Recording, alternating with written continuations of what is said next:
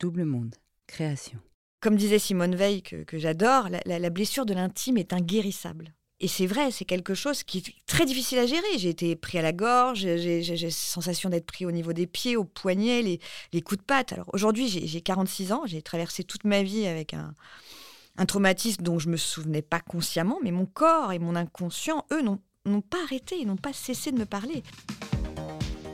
Prendre conscience de la blessure intime, alors que les mécanismes de l'inconscient sont depuis longtemps enfouis, l'indicible au fond de l'être.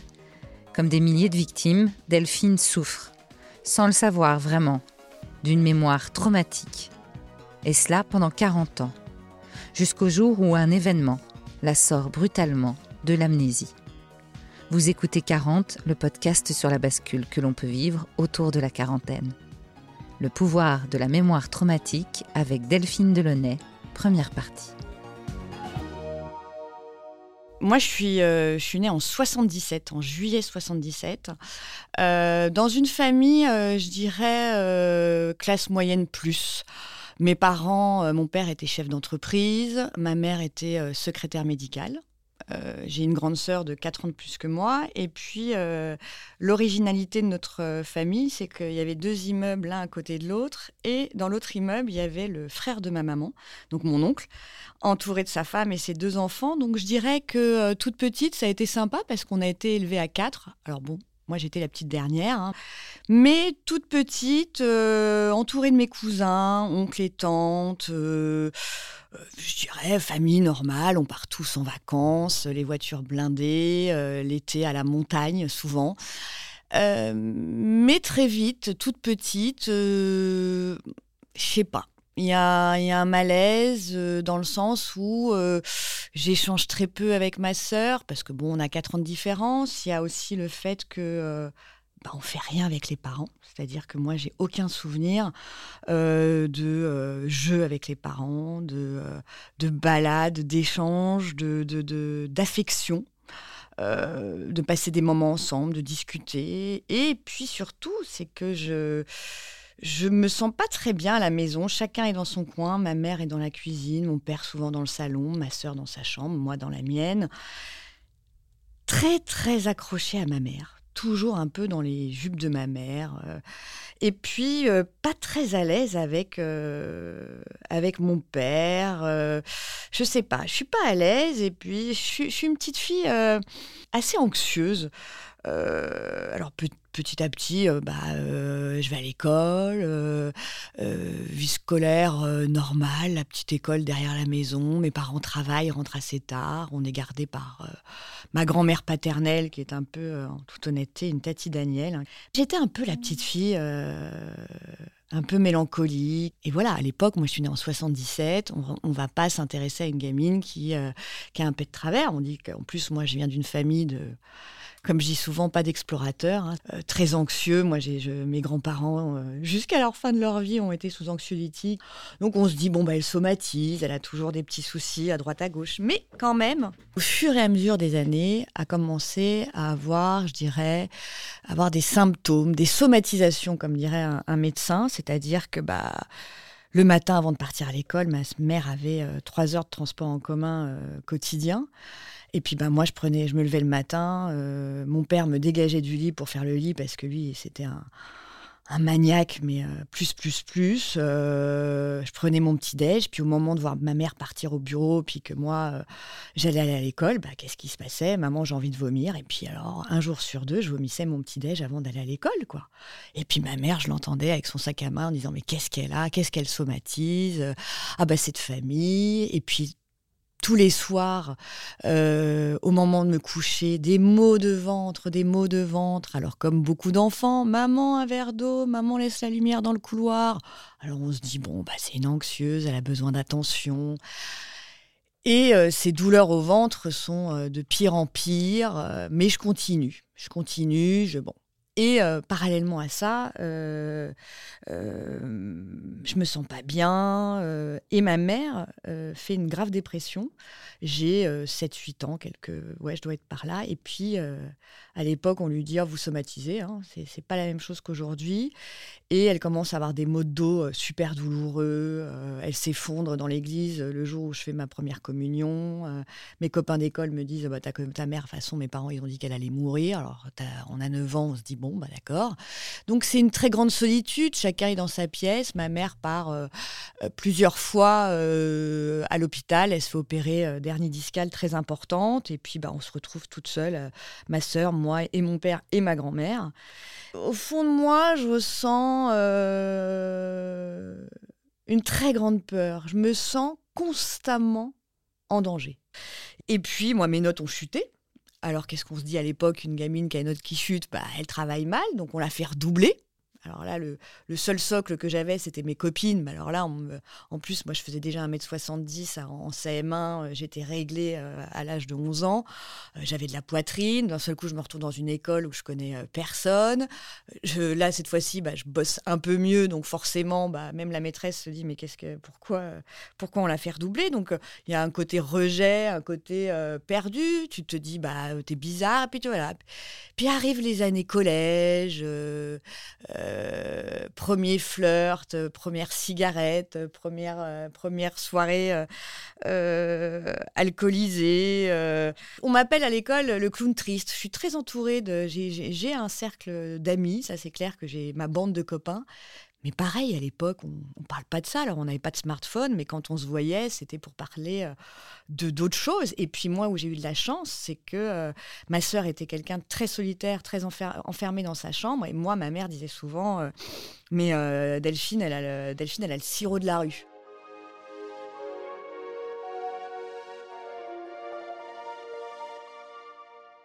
Mon père a des comportements de plus en plus odieux, euh, euh, mais vraiment despote euh, dans la maison. Quand il rentre le soir, moi, je, tremble dès que j'entends la poignée tourner. J'ai peur, de- j'ai peur de mon père. Et on a le droit de rien faire. On n'a pas le droit de regarder un dessin animé devant la télé. Quand on est à table, on, doit tout lui servir. Un jour, il s'énerve sur moi. il avait dû passer une mauvaise journée. J'avais un, un- petit juste au corps, un petit juste au corps un peu près du corps. Mon père me regarde en plein repas. Bon, enfin, t'as vu, euh, vu le cul et la poitrine que t'as, mais, euh, mais j'oserais pas sortir dans la rue. T'as l'air d'une pute. Ah bah quand t'as 13 ans, tu te dis mais euh, qu'est-ce que je viens d'entendre? Et ma mère, qui était l'ombre d'elle-même, elle le dit souvent, elle a été dans une mort affective. Mon père l'a détruite euh, psychologiquement, affectivement, intimement. Euh, là, ma sœur, on n'était pas très proches, mais a hurlé en disant mais, mais ça va pas ce que tu viens de dire. Moi, je suis partie dans ma chambre et là, j'ai ressenti mais une souffrance, quelque chose de, d'horrible. Comment on peut parler comme ça à sa fille? Donc en fait, je me sentais plus en danger à la maison que euh, à l'extérieur. Et puis, si tu veux, ça monte, ça monte des années. Et puis, je sais pas pourquoi, euh, arrivé au lycée, je me dis, ma vie sera formidable, je serai sauvée quand j'aurai mon bac. Et donc là, euh, seconde, première, terminale, mais je, bosse comme une folle. Mais alors, je suis très, très forte pour euh, passer des heures entières devant mes révisions de maths ou ce que tu veux. Mais arriver devant, le, devant, devant la copie, euh, bah, j'avais pas forcément les notes qui correspondaient à mon travail investi. Donc déjà, une hyperactivité. Il, fallait jamais que je sois dans le vide, il fallait jamais que je sois immobile. Parce que qu'est-ce que dit immobilité? C'est, euh, bah, il se passe rien, donc euh, mon père va me tomber dessus, mon père peut me faire du mal, donc il faut tout le temps être en chauffe. Là, je rencontre un. J'ai ma première relation euh, sexuelle qui se passe pas très bien. Enfin, l'acte en lui-même se passe bien, mais euh, bah, le type, le lendemain, euh, crie dans la cour qu'il a, qu'il a dépucelé Delphine. Alors, voilà, super, ça commence bien, puis voilà.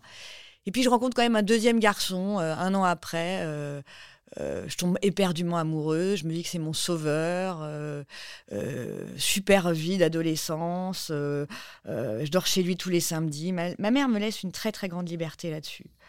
Bah, le bac arrive, mais sauf que, que ça soit primaire, collège et lycée, bah, j'ai fait des attaques de panique à l'école, je me cache dans les toilettes parce que j'arrive pas à respirer, je vomis toujours mes petits déj. Une fois, ma mère, vers 13-14 ans, me dit Tu veux pas aller en pension? Alors là, moi, le côté. parce que ça se passait mal à la maison. Hein. Moi, j'avais l'impression, ça y est, c'est moi le problème, donc on me fout dehors. Mais peut-être que J'aurais peut-être dû le faire, ça m'aurait peut-être sauvé sur certains points. Elle m'a évoqué le mot, parce que quand même, elle est dans le médical, d'aller chez un psychologue. Mais à l'époque, euh, on t'envoie chez un psy, c'est parce que t'es folle. Oh non, jamais, jamais, jamais. Et puis, bah, à 18-19 ans, j'ai mon bac. Euh, mon petit ami euh, va intégrer une école de commerce en province. Bah, rien n'a changé. Donc là, en fait, 1m70, je descends à 47 kilos, enfin, je, je tiens plus debout. Ma mère pense que je suis euh, anorexique, euh, m'emmène euh, au service des adolescents d'un hôpital en proche banlieue. Et mon père reste sur le parking. Et, et là, les médecins me disent Comment tu vas, Delphine? Et là, j'explose en sanglots.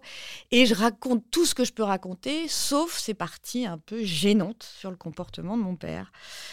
Et là, l'équipe de médecins, super bien. Euh, ah bah votre fille, il faut qu'elle quitte euh, la maison. Ah bah oui, mais euh, ma mère n'avait pas les moyens de m'offrir un appartement. Ils sont mignons.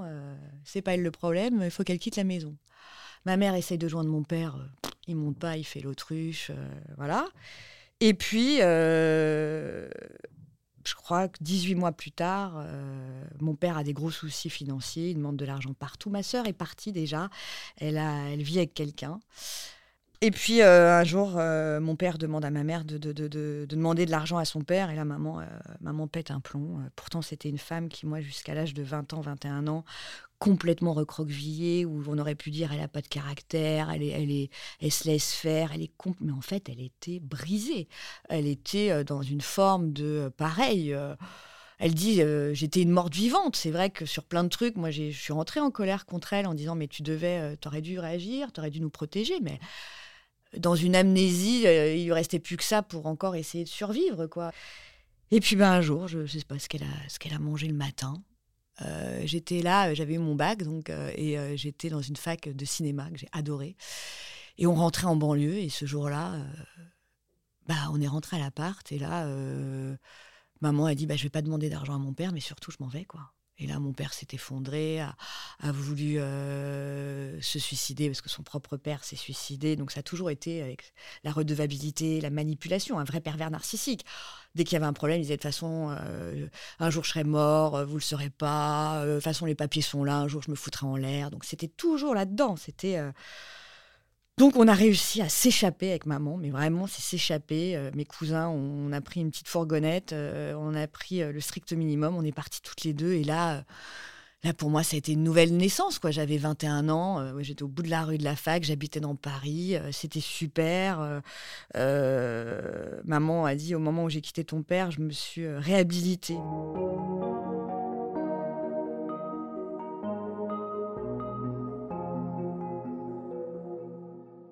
Bah, moi, je commence euh, mon aventure professionnelle. Euh, j'aurais voulu travailler dans le cinéma, mais finalement, j'ai travaillé euh, dans la télévision et, et les, premières années ont été super. Bon, j'ai adoré ce que je faisais. Par contre, j'ai pas aimé le statut euh, précaire d'intermittence du spectacle. Ça, on me l'avait pas dit au début.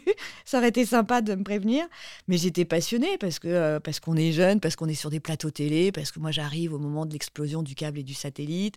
C'est des chaînes où on n'est pas payé, mais on apprend tellement de choses. Et moi, je, je trouvais que j'avais une chance extraordinaire d'arriver dans ce milieu-là. Et puis, euh, mais tout ce qui se passe depuis que je suis toute petite est toujours là cette hyper-vigilance, euh, ces attaques de panique dans le métro, c'est euh, euh, l'envie de rencontrer un amoureux, mais en fait, je faisais tout, je dirais, dans le non-verbal ou dans, le, dans, le, dans mon comportement. Bah, je me faisais invisible, surtout, t'approches pas de moi. Je donnais un homme qui s'approchait de moi, c'est je commençais d'abord par lui foutre un coup de patte et puis bah, après j'acceptais peut-être un bisou. C'était quelque chose de, très difficile pour moi. je, rêvais de me marier, d'avoir des enfants, d'avoir une famille. Mais en fait, dans mon comportement, j'étais tellement apeurée et tellement emmurée dans ma peur parce que cette peur et ce mur finalement est lourd aujourd'hui, mais a, été ma plus belle protection.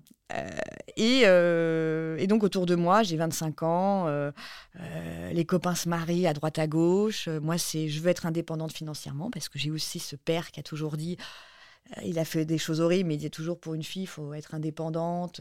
Et moi, je, me disais, je ne veux pas dépendre d'un homme, je veux être indépendante, je veux pas être prisonnière. Donc inconsciemment, même si je rêvais de rencontrer quelqu'un et de fonder une famille, je euh, ma liberté euh, d'abord euh, professionnelle et puis pour moi, bah, le boulot c'était d'exister. Moi j'existais à travers le boulot, j'avais l'impression d'être en représentation de quelque chose. Donc euh, voilà, et puis avec les hommes, qu'est-ce qui se passe? Bah, Des fois, j'ai besoin de tendresse. Donc en fait, bah, tu vas, on va des soirées, tu, tu sors, et puis, bah, puis tu bois, puis tu, juste pour dormir avec, euh, dans les bras de quelqu'un, bah, tu, tu, tu, voilà, tu couches avec, mais tu n'en as pas envie. Et, et, moi, entre, entre 20 et 30 ans, c'est vrai que j'ai eu pas mal de, de, de, relations euh, comme ça sans lendemain. Et puis je revoyais de temps en temps mon, mon premier amour qui était parti à un moment donné à Londres. C'était un peu le tourbillon de la vie. On se voit, on se remet ensemble on se requitte. Euh, pas quelqu'un forcément, quelqu'un de très lunatique, qui aussi pouvait avoir une certaine perversion. Et moi, c'est vrai que bah, j'étais attirée par, euh, ce que je connaissais. Et qu'est-ce que je connais? Bah, Quelqu'un qui te fait du mal, c'est comme ça qu'il t'aime. Des gentils garçons, j'en ai rencontré, mais je suis partie en courant parce que pour moi, je me disais, ouh là là là là là là là, c'est louche. Parce que mon père a aussi été dans cette manipulation-là de je te fais plaisir, mais tu me dois quelque chose après. Donc, euh, la vie continue, toujours pas bien, je fais ce que je peux, je vois un psy, euh, par, période, je suis sous euh, anxiolytique, un peu d'antidépresseur, parce que c'est toujours ces démons qui reviennent. Et puis, moi, un truc qui m'épate tous les matins pendant une vingtaine d'années, c'est le matin, c'est quand je me réveille et que je regarde mon lit, quoi. Je me dis tous les matins, mais, mais après qui je me suis battue encore? Et en fait, on, je savais pas, je sais pas de, quoi je souffre, mais je me dis voilà, c'est l'éducation, c'est c'est mon père, c'est euh, c'est euh, voilà, peut-être de famille, je je suis une anxieuse, je suis une peureuse, euh, j'ai toujours un peu de travers, je me dévalorise parce que mon père m'a dévalorisé, parce que j'ai une bonne analyse de moi, je, je, je sais un peu, et puis et puis voilà, je, je, je, je continue à avoir ces sentiments d'étouffement, d'étouffement, d'enfermement, d'étranglement, euh, un grand vide, la solitude, surtout pas, surtout pas avoir des moments de vide et de solitude. Je remplis mon agenda, je fais 40 millions de trucs, et puis moi, je, je fuis dans le travail. Ma sœur a rencontré son mari euh, assez jeune. Euh, elle se marie, elle pense que quand ça va, se marier, euh, tout ira mieux, parce qu'elle a ses mots. Ma sœur souffrait beaucoup de, migraines, elle a été très seule, très solitaire. Elle tombe enceinte de mon neveu. À l'accouchement, euh, développe des tocs de l'hygiène à, se mettre les, mains en sang. Euh, de l'agoraphobie, enfin vraiment pas bien du tout. Alors, puis ça va mieux parce que son enfant est super. Elle tombe enceinte de, ma nièce. Et puis, bah, à la naissance de ma nièce, là, c'est euh, décompensation, dépression, euh, ça va plus du tout. Enfin, c'est quelque chose de très difficile. Donc, euh, et là, je commence à me dire, mais euh, je souffre. Elle souffre. Il y a peut-être autre chose. Mais bon, les années passent et puis j'essaye de vivre comme je peux. Je survis, en fait. Je prends conscience que je, je survis. Puis passage des 40 ans, célibataire, toujours les mêmes symptômes, je suis pas bien, mais bon, je me dis, allez, tu voyages, tu as un CDI, ça se passe pas très bien, euh, tu, tu, fais pas ce que tu aimes dans ton boulot, tu essayes de, faire bouger les choses en interne, ça bouge pas, bon, bah... Puis tu, on finit par se résigner, écoute, c'est comme ça, tu es comme ça, et puis, bah, puis t'avances. Jusqu'à euh, un dimanche d'octobre 2019 où euh, il n'y a pas beaucoup de, je dirais, de réunions de famille euh, chez nous.